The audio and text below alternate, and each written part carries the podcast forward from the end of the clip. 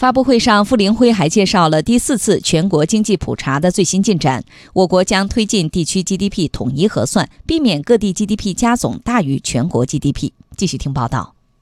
经济普查也被称为大国体检，每五年举行一次。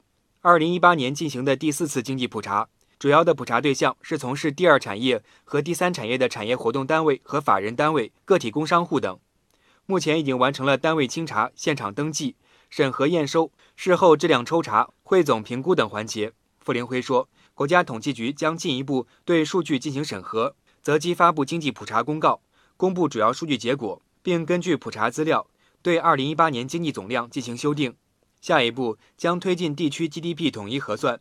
避免出现各地 GDP 加总大于全国 GDP 的情况。在地方核算 GDP 的过程当中呢，它因为有存在着跨省交易的这种情况，就是它有重复计算的这种情况。过去呢，我们一直有这个地方 GDP 加总大于全国 GDP 的这样的一个情况，因为我们的核算体制是个分级核算的体制。那么通过这次的第四次经济普查呢，我们将解决这样的一个问题。